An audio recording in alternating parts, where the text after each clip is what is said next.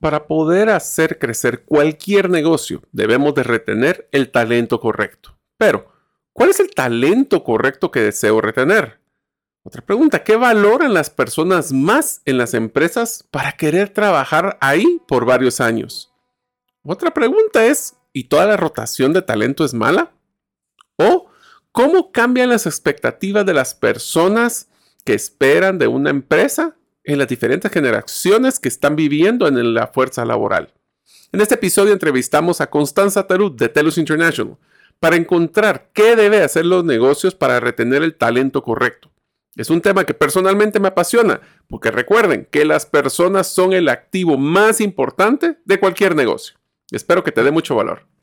Soy Mario López Salguero, ex ejecutivo del mundo corporativo, ahora emprendedor en múltiples industrias como la aceleración de negocios, salud y bienestar, autogestión de documentos legales y plataformas basadas en blockchain. Cuando inicié mis emprendimientos hubiera ahorrado mucho tiempo y dinero de poseer a mano las competencias gerenciales y herramientas prácticas para manejar y acelerar mis negocios. Mi forma de devolver un poco de las bendiciones que he recibido en mi vida es este podcast, Gerente de los Sueños, que se enfoca en temas prácticos simples, relevantes y que puedas implementar hoy mismo. Aprenderemos la metodología comprobada para manejar y acelerar tu negocio, usando la analogía que manejar un negocio es como manejar un carro. La carretera es las necesidades del cliente. La meta es nuestro plan estratégico. Las llantas delanteras es nuestro propósito y plan operativo. Las llantas traseras que nos dan tracción son las ventas y mercadeo. El motor es nuestro talento humano. Y lo que soporta el carro es el chasis con nuestras áreas de soporte. La gasolina que utilizamos para mover el carro es el flujo de caja. ¿Y quién mejor que el conductor como líder de la organización,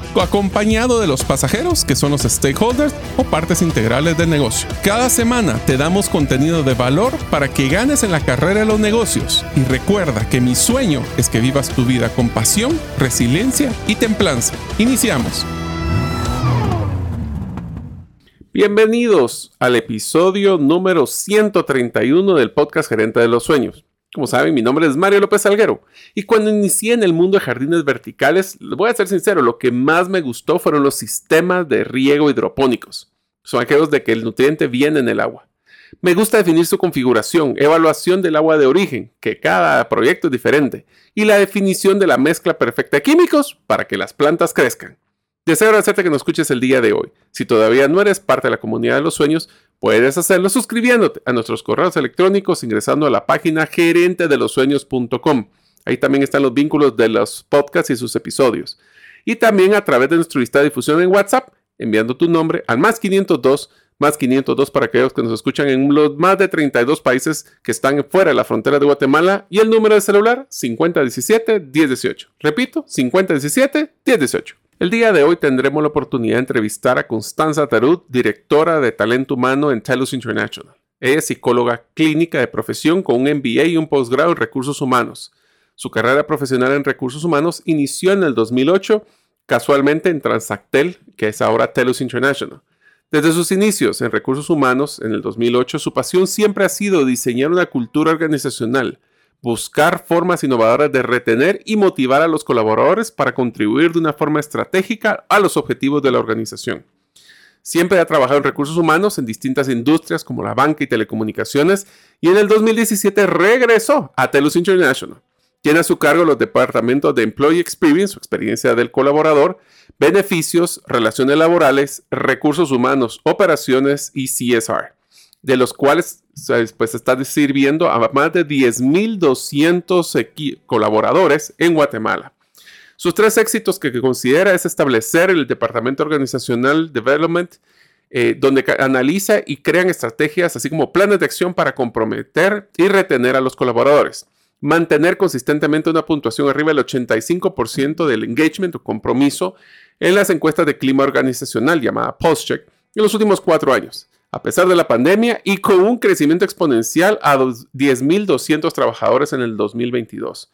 Y también establecer una cultura de caring culture o de, o de cariño, sería la versión, como pilar de la empresa, enfocándose a los colaboradores desde todos los ámbitos de su vida, laboral, personal, familiar y profesional, manteniendo niveles de rotación 50% de los estándares de la industria.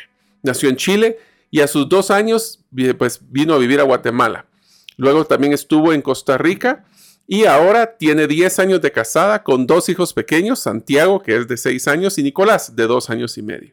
Le gusta pasar tiempo con su familia, incluyendo sus hermanos, cuñadas y sobrinos, y sus hobbies está el escuchar podcasts, espero que escuche este, y tiene, eh, pues obviamente, una afición por Netflix, especialmente en series de suspenso.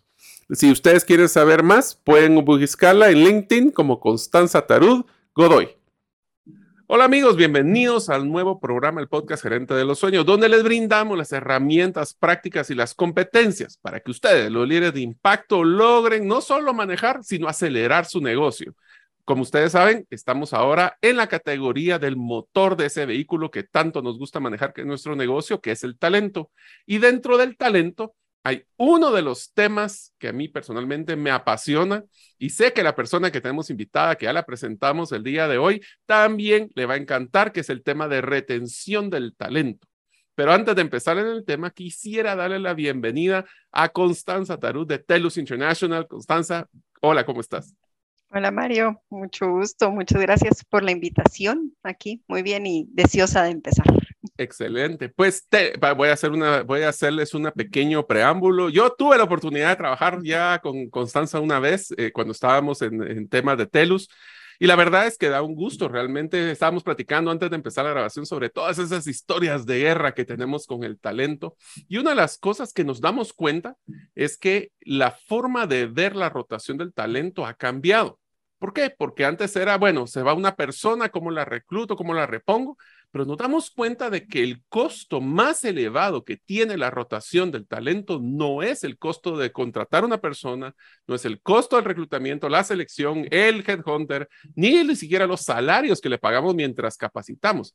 Es todos esos ingresos que no está recibiendo la empresa debido a la curva aprendizaje que tiene la persona. Y usualmente esa relación es casi 3 a 1 o en mis épocas pasadas de recursos humanos andaba alrededor de los 3 mil dólares. Así que es uno de los datos que quiero que ustedes tengan en la mente porque hoy vamos a hablar de algo que va a ser importante y es, bueno, cómo retener el talento. Así que, Constanza, empecemos con la primera pregunta. No todo el talento tenemos que retener. ¿Cómo es que nosotros definimos cuál es ese talento que sí vale la pena retener y aquel que tal vez vale? No toda la rotación es mala, tal vez esa es mi pregunta. Exactamente, no, no toda la rotación es mala, hay siempre una rotación natural y sana que pues también no tenemos que buscarla, pero tenemos que aceptar que también sucede y que a lo largo es beneficioso tanto para la empresa como para la persona, que en algún momento termina su ciclo y ya es el momento de rotar.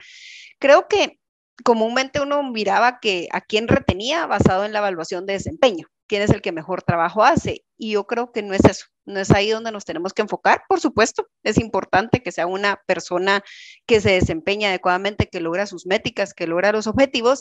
Sin embargo, lo primero es que esa persona tenga la actitud correcta, que esa persona esté alineada a los valores de la empresa y que nosotros estemos alineados a los valores de esa persona y que haya un match con nuestra cultura. Por supuesto, lo más importante al final es que la persona se quiera quedar.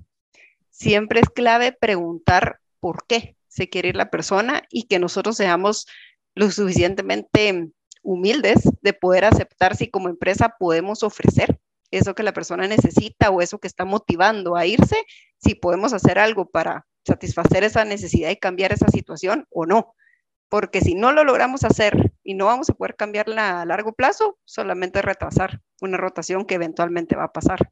Entonces, creo que lo más importante es saber eso. Una pregunta, y este me, me encanta este comentario que acabas de hacer sobre el tema de si nosotros podemos retener a una persona o no, si le podemos brindar lo que espera la persona. Pero la verdad es que las personas, o por lo menos mi experiencia ha sido que las personas que ya están en un proceso de desapego específicamente, ya sea por la cultura, por el líder, por eh, sus expectativas de vida, el porcentaje de rotación, perdón, de retención a largo plazo de esa persona es muy bajo. O sea, una persona que ya tuvo ese desapego, aunque lo pueda retener a corto plazo, el mediano y largo plazo no se queda. ¿A ustedes les ha pasado parecido? Si no logramos detectar la motivación real de esa rotación, en efecto, mucha gente les dirá, y especialmente en nuestra industria, me voy para continuar mis estudios, me voy para algo personal.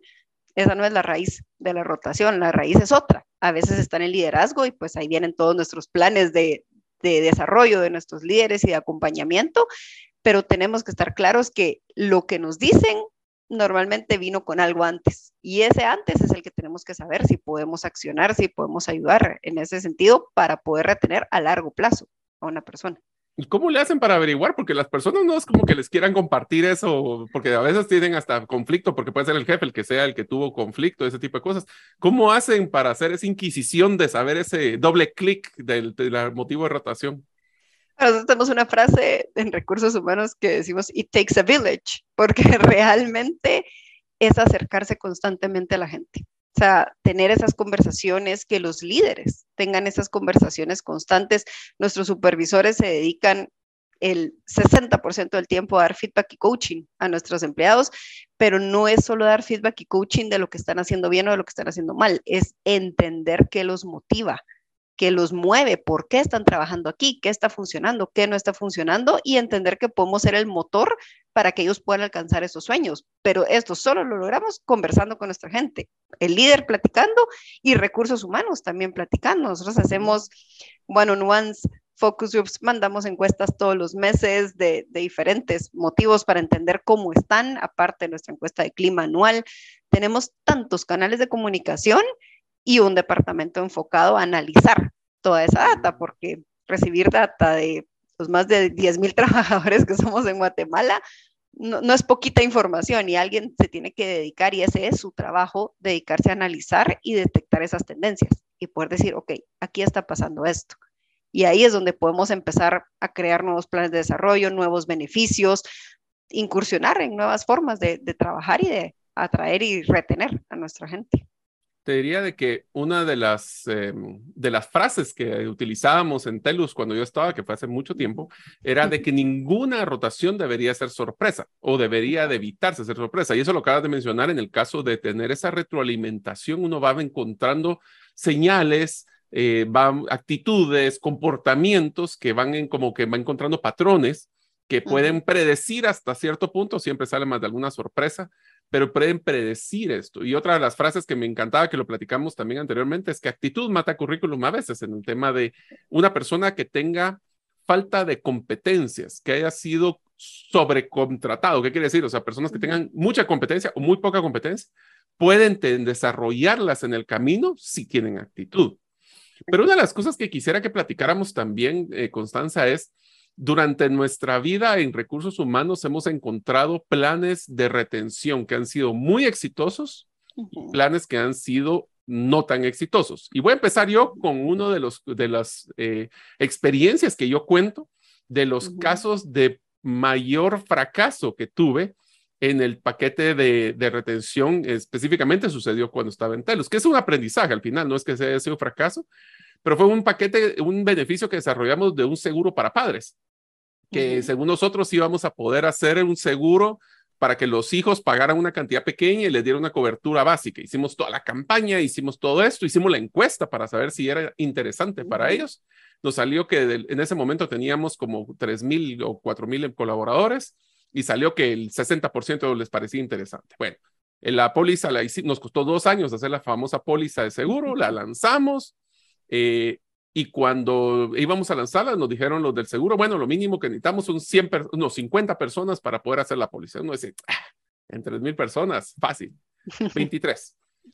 Eh, ¿Por qué? Porque una de las cosas, y aquí quiero que enfoquemos el tema de los, de los modelos de retención que han sido exitosos, es que la pregunta más difícil que me ha tocado contestar en temas de retención es, ¿debemos de darle a las personas lo que quieren o lo que necesitan? Entonces, ¿cómo son esos planes que tienen ustedes? Yo sin, sin entrar mucho a detalle, pero ¿cómo, ¿cómo es su forma holística de ver el tema de retención para, para TELUS? Bueno, importante que sepa que lo de el seguro para padres y para hermanos y familiares sigue y años después es uno de nuestros main drivers de nuestra gente y es algo que les gusta un montón. Entonces, sí, fue un, un comienzo difícil, pero sepa que está, está Qué bueno, eso me encanta porque ahora voy a poder decir que no fue tan malo el caso. No fue así, exacto. No, y es algo súper motivador para nuestra gente y al final también es es una forma de que nosotros incluyamos holísticamente al trabajador con nosotros porque incluimos a la familia. Al final el trabajador es más que un simple trabajador, es una persona con ambiciones laborales, profesionales, personales, familiares y en ese em, acercamiento, ese approach holístico de la persona, es en lo que nosotros también basamos nuestras estrategias de retención. Creo que un programa de retención es exitoso si desde el principio hacemos el reclutamiento correcto nosotros desde la etapa de reclutamiento, el programa que tenemos y la forma de reclutar es muy enfocada a conocer todo de la persona, a conocer sus valores, sus motivaciones, que los mueve, hacemos un perfilamiento para decidir, ok, en este programa serías más exitoso que en este otro programa. Al final, pues tenemos muchísimos programas diferentes y hay un, una serie de trabajos diferentes que se hacen y todos tenemos características naturales en las cuales tal vez somos buenos vendedores, tal vez no somos buenos vendedores, tal vez sí nos gusta hacer esas llamadas en frío, tal vez no. A mí me gusta más el back office y solo atender quejas.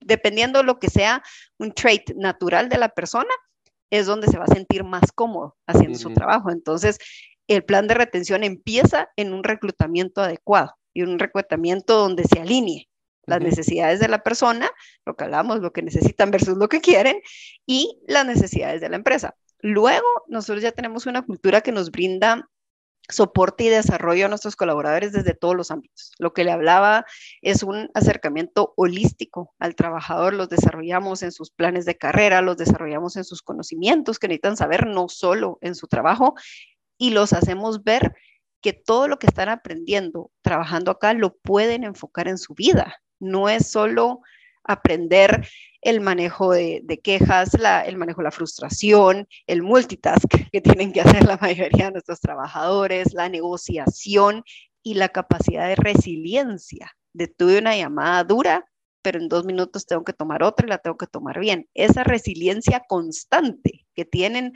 nuestros trabajadores en todos los días es algo que quizás no se dan cuenta que lo están aprendiendo y es algo que pueden replicar en su vida. Entonces nuestros planes de retención se basan en eso, en verlos como una persona completa, no solo como el trabajador. Tenemos muchos beneficios también orientados a la familia, lo que usted mencionaba del seguro, tenemos daycare on-site, tenemos beneficios de descuentos con universidades que también son abiertos a la familia y eso al final lo que hace es que no solo el trabajador es parte de la familia Telus, sino que toda la familia es parte de la familia Telus. Y eso permite tener, exacto, permite tener una retención que va más allá de solo trabajo en Telus porque es un trabajo y necesito el dinero, sino que trabajo en Telus porque me da más y le da más a mi familia también. Qué bueno, qué bueno. Me encanta ese, ese, que, que esa filosofía se mantenga.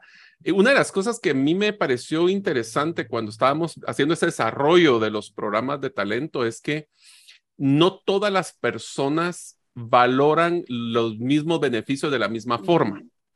Otra cosa es que el tema de, resiliencia, nosotros eh, siempre decimos cuando lanzamos la campaña de héroes de que nosotros no solo contestamos llamadas, cambiamos días una llamada a la vez.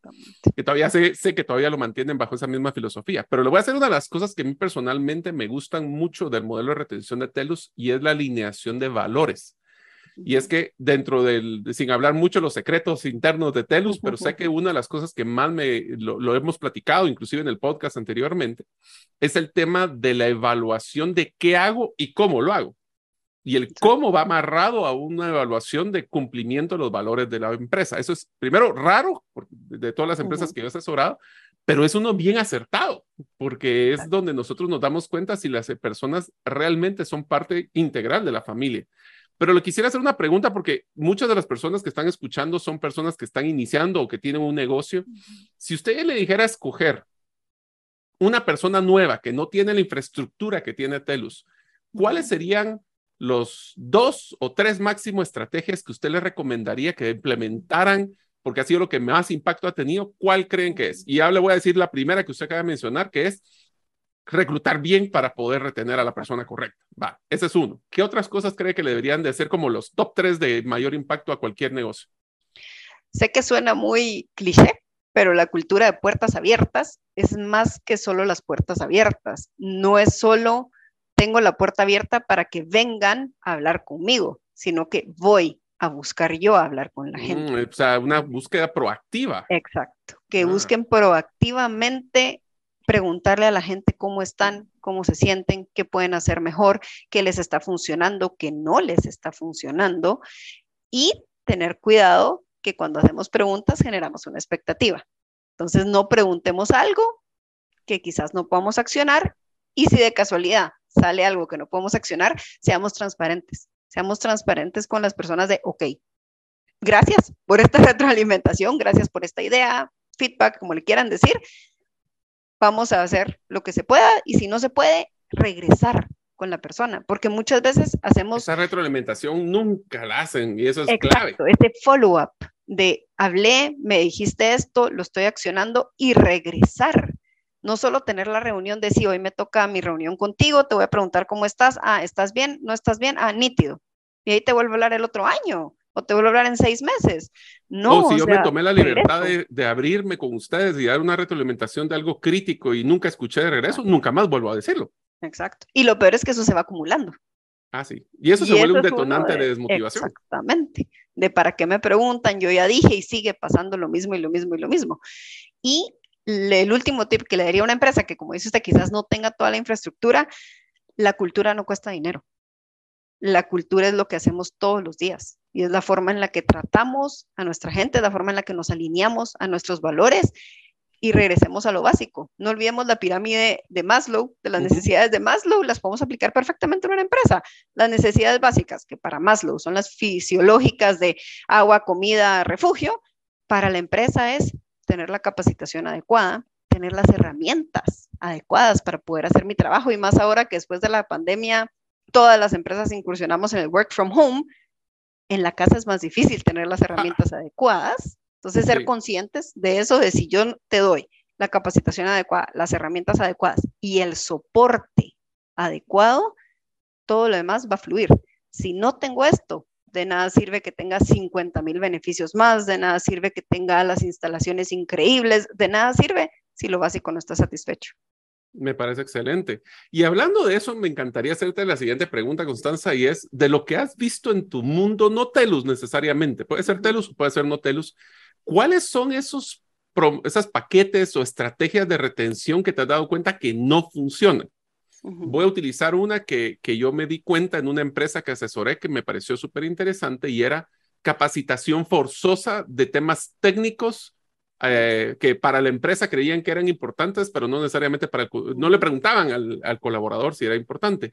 ¿Qué otras estrategias has visto que no han impactado o al revés, pueden haber eh, tenido una desmotivación en vez de, o generar rotación en vez de generar retención? enfocarnos únicamente en los incentivos económicos o en esas estrategias monetarias, porque ahí, o sea, sí es importante, por supuesto, todos trabajamos por, por una motivación económica o para lograr metas y sueños que tienen que ver con una parte económica. Sin embargo, si nosotros todas nuestras estrategias las basamos únicamente en el dinero y en lo que la gente va a recibir, estamos reforzando la idea de que un trabajo es solo un trabajo. En cambio, si yo me enfoco en más cosas, en ser ese canal para que logren sus sueños, para que logren sus metas y sus objetivos, y yo, sí, soy una empresa que soy em, un medio para lograr otro fin, voy a acompañar en ese camino. Pero si solo me enfoco en te voy a subir el sueldo, te voy a dar más bonos, te voy a dar más esto, no es suficiente. Necesitamos te lleva hasta cierto en más punto. allá. Y recordemos que todos los beneficios que tienen que ver con aumentos de salario económicos son beneficios higiénicos, duran de tres a cuatro meses. La motivación, ¿por qué? Porque los seres humanos nos adaptamos al nuevo presupuesto.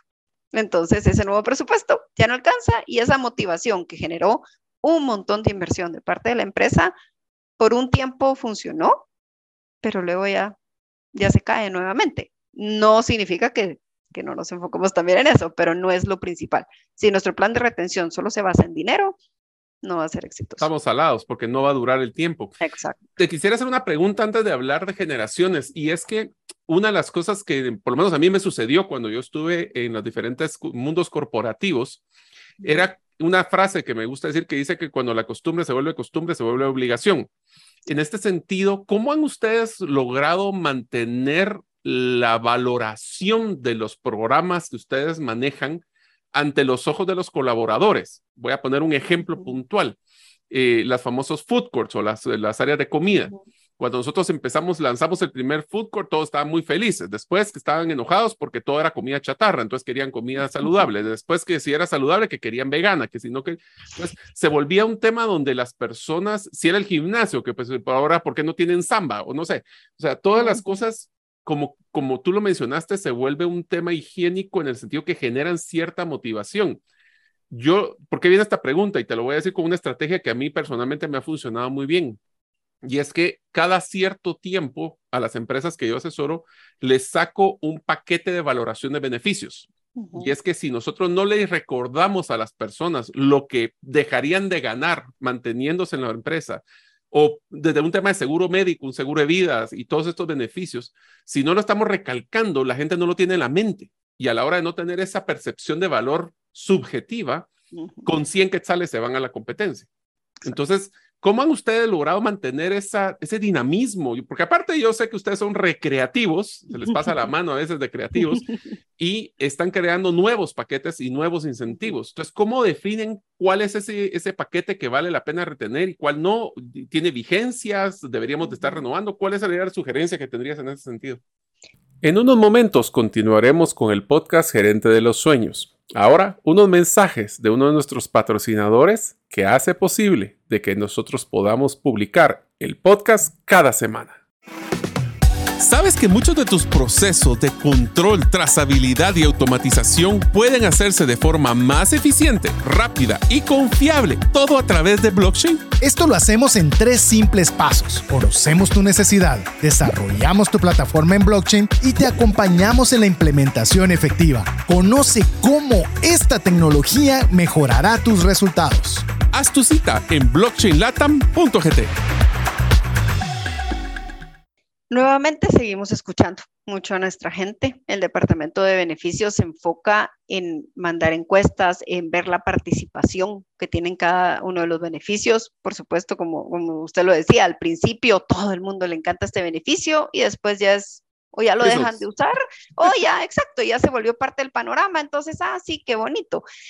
El hecho de recordarle a la gente constantemente, pero no desde recursos humanos, sino que desde su líder. O sea, al final la retención y la motivación de la gente va de la mano con el líder. Un departamento de recursos humanos de 100 personas, 200 personas, 300 personas, no pueden llegar a 10 mil personas. Un supervisor o un líder que tiene a su cargo 12, 15 personas puede llegar a esas personas. Es mucho más fácil y de por sí es esperado, como habla constantemente con esas personas, recordar recordar esos beneficios y recordarlo desde la experiencia propia. Decir, mira, mm. yo me gradué estudiando en la universidad, en la alianza que tiene TELUS con las universidades, yo saqué mi carrera, yo saqué mi maestría, me ahorré X cantidad de dinero. Y no solo enfocarlo en cuánto dinero es, sino enfocarlo que aquí tienen todo lo que quizás no puedan tener afuera. Al final es reforzar mucha comunicación. Creo que uno nunca va a pecar de sobrecomunicar las cosas y usar diversos canales. La comunicación es, es el talón de Aquiles de todas las empresas. Todas las empresas tenemos algún, algún desafío para lograr comunicar y especialmente cuando tenemos que llegar a muchas personas, tenemos que incursionar en todas las formas de comunicación. Una reunión one-on-one con, con una persona, focus groups, correos, intranet, pantallas, pancartas, lo que sea, o sea, usar todos los medios y que alguien le diga a uno, Alarán, ya lo he visto como cinco veces. Buenísimo, al fin, ya lo viste como cinco veces. Sí, hay una, una de las eh, certificaciones que yo obtuve que, de Storybrand dice de que el mercadeo o la comunicación es una disciplina de memorización y para poder hacer eso tiene que haber escuchado a alguien ocho veces el mensaje solo para interiorizarlo, no recordarse ni memorizarlo, solo interiorizarlo. Así que estoy totalmente de acuerdo contigo. Una de las cosas, Constanza, que, que me encantó de la industria contact center es que es una industria multigeneracional, donde nos toca vivir con baby boomers como eh, generaciones X, que soy yo, los millennials, que fuera donde yo viví, ahora a ti te está tocando vivir los centennials. ¿Tú crees que hay cambios, hay diferentes puntos de vista? Que compárame las dos, millennials y centennials, que son los que están, eh, ahorita hablemos de los de 20 a 30 y los de menos de 20. ¿Hay diferencias en cómo retenerlos? ¿Tienen diferente visión del negocio? ¿Cómo, ¿Cómo ves esa diferencia? Nosotros a principios de este año hicimos un estudio de, la genera de los centennials para poder entenderlos, porque sí, definitivamente hay diferencias. Em, en este estudio lo que descubrimos, no lo hicimos nosotros, lo, pues una empresa le pedimos que lo hiciera, fue un estudio de mercado en Guatemala y en El Salvador para poder entender cómo funcionaba esta nueva generación y qué es lo que esperaban de las empresas. Y la sorpresa es que no son tan diferentes al millennial. Yo sé que nos encanta, yo soy millennial, a mí me encanta decir, sí, es que la nueva generación no somos tan diferentes, sinceramente, hace 10, 12 años que los millennials empezamos a, incrementar nuestra presencia en las empresas. Estoy segura que ustedes tuvieron este mismo desafío de, es que estos millennials, como piden cosas diferentes, no es tan diferente. Al final, el centennial tiene, es igual de soñador que el millennial, es igual de soñador que todos ustedes, los Gen X, los baby boomers, todos siempre fuimos soñadores en algún momento. Todos en nuestros 18, 20 años nos queríamos comer el mundo. Eso no tiene nada que ver con una generación. La única diferencia que sí tiene el centennial, muy alineado al millennial, pero que sí tiene el centennial, es esa determinación de querer lograr sus sueños y quererlo lograr ya. Sí, el tema de paciencia creo que es un tema. Exacto. Y esto viene con el Internet. O sea, a nosotros nos enseñaron que las cosas son automáticas.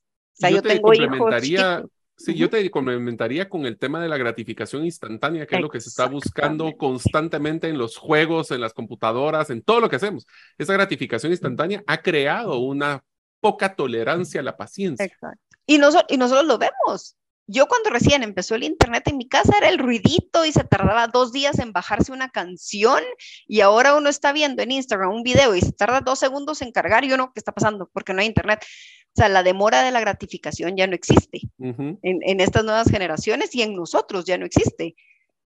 Y eso a la larga lo que genera es que la demora de la gratificación, como uno lo quiere automático, la gratificación dura menos de lo que yo consigo automático. ¿Qué es lo que decías de lo de lo de que tenía un tiempo de vida? Ahora cada día es más corto eso. Exacto, porque como lo conseguí tan rápido y me costó tan poco lograrlo, por lo tanto me motiva tan poco y por lo tanto quiero más. Lo mismo que decía usted, quiero zumba, quiero esto, quiero lo otro. Siempre estamos constantemente buscando más. Lo que nosotros hacemos aquí no es solo con, con los centennials, es con todos nuestros trabajadores, hacer conciencia de que uno no puede estar haciendo algo esperando lo que viene uno tiene que estar haciendo algo aprovechando lo que está haciendo, porque tu vida es ahorita, tu trabajo es ahorita, le tenés que sacar el mayor provecho y aprovechar lo que están aprendiendo ahorita. Hace poco tuvimos unas charlas con los supervisores que tienen este mismo desafío de, ah, pero es que el, el, Centennial quiere crecer a los dos meses, ya quiere aplicar una clase, ya quiere crecer. Quiere ser director. Exacto, y no es así, o sea, así no funciona, pero que ellos vean no solo por qué no funciona así, cuál es el beneficio de que no funcione así.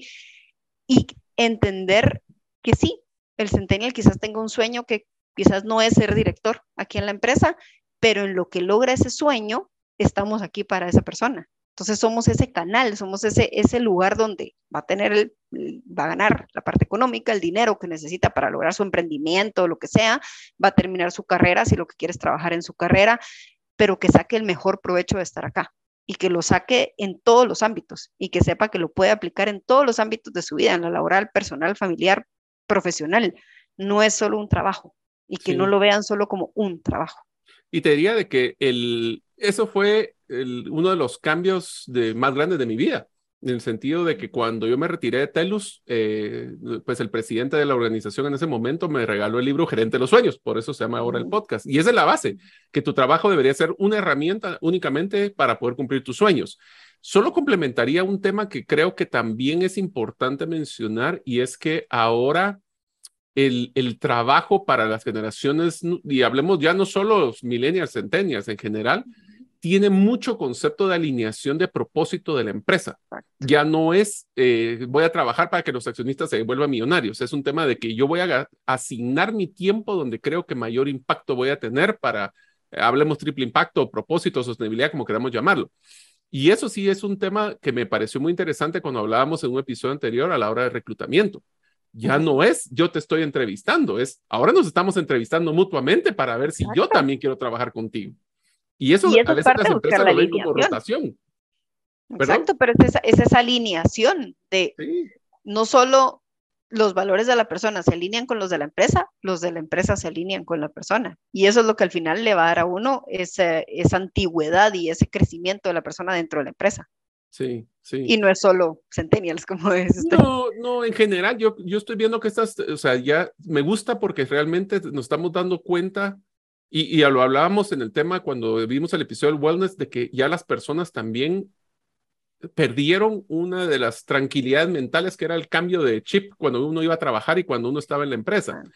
Y ahora se vuelve una híbrido entre que si estoy trabajando en casa, tengo esa mezcla con mi familia, con mi... Entonces, se vuelve un, un trabajo donde tiene que estar alineado mi vida o no encaja. Exacto. Recordemos que la pandemia lo que hizo fue meter el trabajo en la casa y tenemos que estar sumamente agradecidos y nosotros estamos sumamente agradecidos con todos nuestros trabajadores que aceptaron meter nuestra empresa en su casa. Así es. Lo que pasa es que muchas veces teníamos como, y, y inclusive eh, el hecho de a veces regresar al, al, trabajo para muchas personas fue no negociable. Así uh -huh. que es interesante eso. Y quisiera entrar a un tema, Constanza, hablamos mucho de esa comunicación que ustedes tienen como para poder ir prediciendo uh -huh. el, el, tema de rotación. ¿Cuáles crees que deberían de ser algunos detonantes, alarmas, eh, red flags de una persona que está yendo al camino de retirarse de la empresa? ¿Cómo, ¿Cuáles son esos principales que debería una persona, un líder, debería tener el ojo puesto a la hora de, de, de interactuar con sus colaboradores? Bueno, nosotros tenemos una herramienta que trata de predecir eh, esa rotación y esta herramienta se alimenta del líder. El líder es el que tiene que mensualmente colocar en esta herramienta si considera que su equipo está en un alto, medio o bajo riesgo de irse y por qué. La única forma de saber si alguien está en un alto, medio o bajo riesgo de irse es hablando con la persona. También hay otros factores que, nos, que lo podemos ver numéricamente. Si queremos solo hacer el análisis numérico, una baja en el rendimiento, decir, ok, esta persona siempre fue un top performer, ¿qué está pasando? Ahorita tuvo un bajón, una baja en participación en actividades o en reuniones que uno hace, que normalmente hacemos eh, diferentes juegos o diferentes eh, gatherings con nuestra gente, siempre participabas, ahora no. ¿Qué está pasando? Cualquier cambio en esa conducta, conducta. esta persona uh -huh. antes me daba ideas, ahora ya no está dando ideas, esta persona antes eh, era el primero en llegar, ahora ya no está llegando tan temprano o, o, algo está pasando, pero la única forma de saber si esto es algo situacional o esto es algo que está significando un desapego a la empresa y puede llevar una rotación es hablar con la persona. Es detectar Lo interesante que me acabas de mencionar es de que la mayoría de los líderes creen que esa interacción con las personas es su evaluación de desempeño semestral. y de ahí, ya para eso ya, está, ya no solo para ya eso, tarde. Ya se fue. Ya se fue. y, y, eso me da risa porque es, te das cuenta que lo que estamos platicando es de que el líder, el rol del líder ha cambiado y está cambiando. Ya no tenemos que ver solo el tema de una máquina productiva como lo que son los colaboradores, como decíamos, el activo más importante, pero el activo lo tomamos como un retorno a la inversión y Exacto. estar viendo productividades. Es que ahora tenemos que ver el cambio holístico de las personas y verlo como persona integral. Y me encanta el hecho de que podamos decir, sí podemos predecir rotación. En su mayoría. Yo sé que siempre hay sorpresas, pero... Hay situaciones, exacto. Sí. Entonces, y, y, tal vez te voy a, sin darme muchos datos, ¿cuáles son las principales eh, razones de rotación que están encontrando ustedes y si eso cambió antes de la pandemia y después de la pandemia? No cambió tanto, sinceramente. Nuestras tres principales razones de rotación cambian el, el lugar en esas sí. tres es continuar estudios. ¿Por qué? Porque nuestra gente es joven. La mayoría de nuestra gente es joven. Eh, motivos de salud, ese se incrementó por la pandemia, que de la misma forma nosotros acompañamos nuestro wellness program a no solo enfocarnos en la salud física, sino que lanzamos muchísimas campañas de apoyo psicológico, apoyo psiquiátrico, a nuestras personas, eh, muchísimos workshops orientados a ese balance vida-trabajo y esos tips de cómo te desconectas trabajando desde casa. Lo que usted decía, de antes uno terminaba, apagaba mi compu y me subía al carro. A veces pasaba hasta dos horas en el carro, el cerebro se desconectaba del trabajo y se alistaba para empezar en la casa. Ahora, ¿qué pasa? Del comedor cierro mi compu y me voy a la habitación o a la sala. Tuve un minuto para poderme desconectar, entonces nunca logro esa desconexión cerebral del trabajo. Entonces tuvimos que, hacer mucho más énfasis. Siempre hemos tenido psicólogos y psiquiatras eh, dispuestos a apoyar, nutricionistas y talleres, pero ahora los enfocamos mucho más en eso.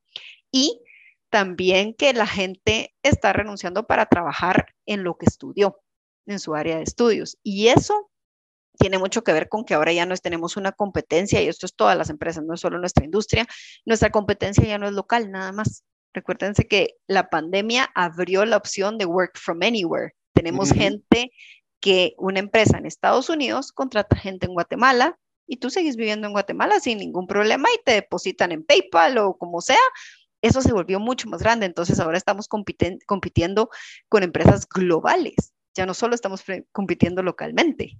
Entonces tenemos que ser mucho más intencionales en esa comunicación y acercamiento a nuestra gente. Porque el hecho de trabajar para una empresa en otro país, ahí es donde se pierde esa, por el comunicación y ese soporte.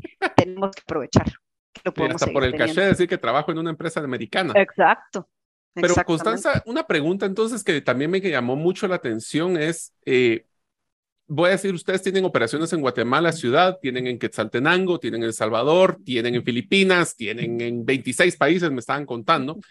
Y una de las cosas que a mí siempre me llamó la atención es que aunque existen muchísimas similitudes esto es lo que yo llamo una estrategia de mantequilla de maní.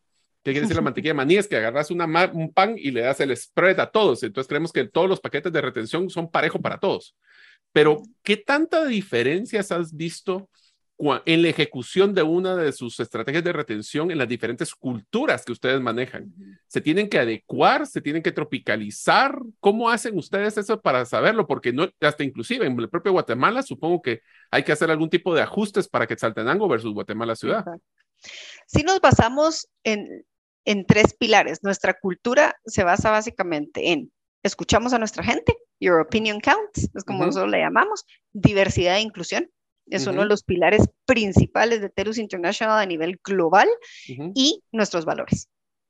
Cualquier estrategia de retención o de cultura que hagamos se basa en esas tres principales pilares o, bases para poderlo hacer.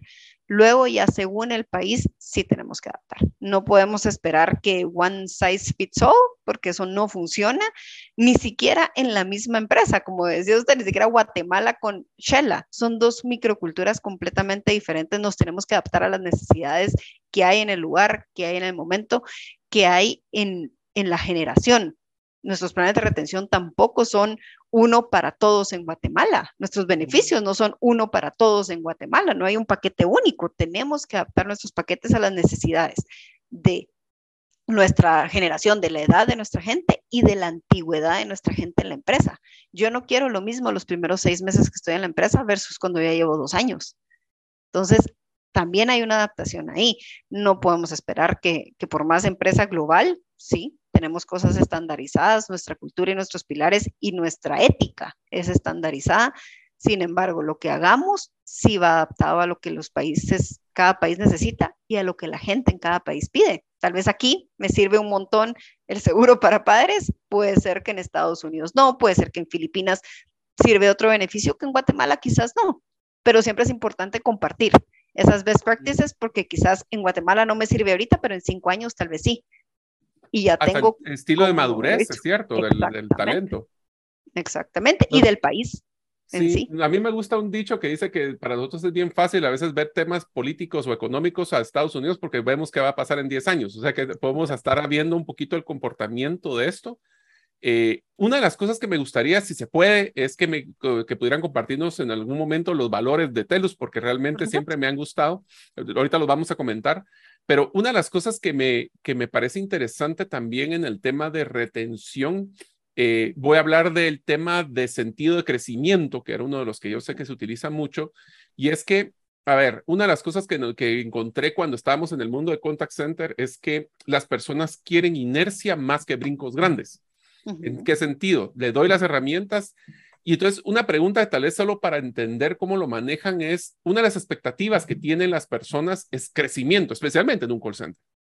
Pero no siempre están las oportunidades abiertas que las personas quisieran. ¿Cómo manejan esas expectativas de crecimiento acelerado versus lo que hay disponibilidad? Porque no siempre hay disponibilidad de puestos. ¿Cómo lo Especialmente en empresas piramidales, porque al final... así son. exacto, así son. Bueno, un dato interesante, el año pasado promovimos más de 850 personas en el año, esos son 2.4, 2.5 personas diarias en promoción, o sea, oportunidades hay, oportunidades hay un, hay un montón. Sin embargo, nosotros tenemos dos como filosofías para el crecimiento. Uno, seis meses dentro de la empresa. ¿Por qué? Porque en seis meses logras entender la cultura, porque la cultura es muy diferente en cada empresa y lo que a Telus le importa como cultura no es lo mismo que a otra empresa le importa como cultura. Nuestra forma de hacer las cosas, que es nuestra cultura, es diferente en todas las empresas. Entonces necesitamos que la gente tenga esa inmersión en la cultura, porque probablemente van a querer crecer a un puesto de liderazgo, donde tengan un impacto de liderazgo. Por responsabilidad. Exacto. Si yo no tengo esa cultura bien metida e, e interiorizada en mí, no lo puedo compartir con esas nuevas personas que vienen, con esos new hires que están recién empezando en la empresa. Entonces, esos seis meses, ese es el motivo por el cual toma un tiempo, porque necesitan conocer la cultura, no tanto para volverse expertos en el rol, porque no necesariamente el mejor operativo es el mejor supervisor. Sí. Y eso es una, eso es donde cuando solo nos basamos en una evaluación de desempeño. Pero hay muchísimas más aristas para volverse un líder de, de personas. O sea, seis meses es porque me lo, lo viví, no me lo contaron. Exacto. y para que le puedan llegar a decir, por ejemplo, si quieren crecer de agentes a supervisores, para que cuando estén ahí sentados con sus agentes y a la gente esté pasando por algo durante la llamada, sí tengan la solvencia de poder decir, yo ya pasé por eso. Esto es lo que pasa. Yo te entiendo, entiendo la frustración de la primera llamada donde te gritaron o, no te fue tan bien, entiendo la felicidad y el orgullo de la primera llamada donde te pusieron 100 y poderlo celebrar juntos. y entonces ustedes, solo para entender, ustedes como que precalifican a las personas, o sea, hay un pool de personas que ya están listas para crecer y de ese pool es que se escoge. No, nosotros eh, tenemos una filosofía de fair process. Todas las posiciones que hay en TELUS International que no son eh, de agentes, todas las posiciones se publican internamente antes de publicarlas en la calle. Ah, ok. Muy... algo interno a lo externo, qué bien. Exacto, siempre predomina el interno y es principalmente por el tema de la cultura, porque necesitamos que si van a crecer entiendan muy bien la cultura. El 100% de los supervisores de operaciones crecieron de dentro. Nosotros no contratamos supervisores de operaciones de la calle. Por supuesto, hay posiciones donde en algún momento pues uno quizás necesita un, un perfil bien técnico o algo así y se puede contratar de la calle, pero todas las posiciones se postean internamente primero para dar esas oportunidades. Y otra cosa que permite que, las personas tengan un poco de paz en el trabajo que están haciendo y no quieran seguir creciendo y seguir creciendo, es demostrarles lo que están aprendiendo, lo que están logrando y que lo tienen que perfeccionar. Y no me refiero a perfeccionar la tool para poder atender mejor la llamada, me refiero a todas las demás capacidades, lo que hablamos de habilidades de negociación, manejo de la frustración, resiliencia, multitasking, todas esas habilidades, exacto, todas esas competencias toman tiempo y hay que agradecer ese tiempo y tratarlas de interiorizar lo mejor posible. Ese, me gusta mucho ese concepto de agradecer, o sea, apreciar el tiempo, apreciar el mastery, le llamaban, el aprendizaje y, la, la, práctica de las cosas. Y habías hablado dos de los dos elementos. El primero entonces era el tema de... Ajá, el tiempo y lo segundo es hacer la conciencia de lo que se está aprendiendo y por qué es importante seguirlo aprendiendo. Ok, pues Constanza, quisiera hacerte una pregunta final porque se nos está acabando el tiempo y, voy a hacer, te voy a hacer la pregunta y después te voy a decir por qué te hice la pregunta. Okay. ¿Qué hace Telus diferente a otras empresas? ¿Por qué Telus? Si yo quiero regresar a Telus a trabajar, ¿por qué debería de considerar Telus como un tema de mi futura carrera? Y te voy a decir por qué lo estoy preguntando antes de que me contestes porque sé que lo vas a hacer bien es porque muchas veces cometemos el error que en recursos humanos creemos que no son los principales vendedores de nuestra empresa. Y es al revés. Es ahí y en los líderes y en todas las personas que deberían de tener eso en la punta de la lengua. Así que dale. Por la caring culture. Ustedes van a, cualquier persona que hable con alguien que trabaja en Telus se va a dar cuenta de que es tan completo el enfoque a nuestra gente y es tan genuino el enfoque en nuestra gente y en que las personas estén bien desde todos los ámbitos de su vida, eso es una caring culture. no es solo recursos humanos haciendo planes, es los líderes sabiendo qué es la caring culture de TELUS y que nos tiene, nos importa la gente desde el principio. Uno a veces en mi familia me lo dicen, me dice, pero es que ya deja de vender telus. Yo, es que no estoy vendiendo. O sea, de verdad es algo que a mí me emociona y me apasiona tanto hablar de todo lo que hacemos porque es tan genuino el que nos importe que el hijo de uno de nuestros trabajadores tuvo un problema y vamos a hacer lo posible por ayudarlo, que en la familia de nuestro trabajador hubo una pérdida de alguien que falleció y que nuestro plan de psicólogo no va a ser solo para nuestro trabajador, sino que se lo voy a dar a toda la familia y le voy a dar esas citas gratis a toda la familia del trabajador porque yo quiero que el trabajador esté bien en todo. Si no está bien en su vida, no va a estar bien en su trabajo, porque la prioridad es la vida, es la familia. Entonces, eso le diría yo, esa caring culture y que me podrías mencionar los valores, solo para que, porque los mencionamos bastante. los acabamos de cambiar. Ah, o sea que lo vamos a agarrar en Premier. Los ¿Cuáles vamos son? a agarrar. Espere, vamos a. Ahí me, me corta porque ahorita. Va. Entonces, lo que voy a hacer, lo que voy a hacer solo para comentar a Constanza es.